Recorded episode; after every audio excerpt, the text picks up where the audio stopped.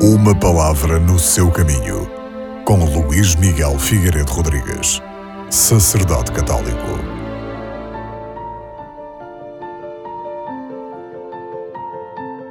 A primeira leitura deste domingo é retirada do livro de Isaías, onde o Senhor chama o povo à conversão, depois de o ter deixado partir para o exílio.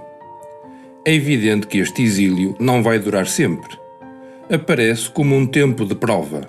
O sinal da reconciliação será o fim do exílio, com o regresso do povo à sua terra prometida. O apelo do profeta à conversão supõe a graça de Deus, que atrai a correspondência do ser humano que se deixa conduzir pelo amor misericordioso do Senhor. Claro está que a conversão que Deus nos pede não é apenas um afastamento dos pecados, da corrupção moral. A conversão é muito mais.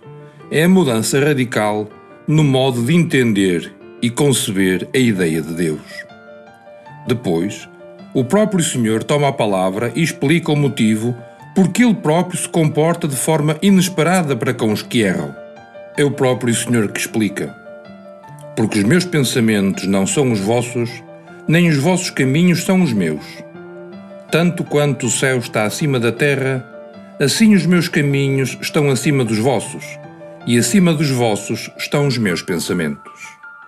Por isso, a raiz da conversão a que o Senhor nos chama é convertermos o nosso coração, a nossa mentalidade e os nossos pensamentos.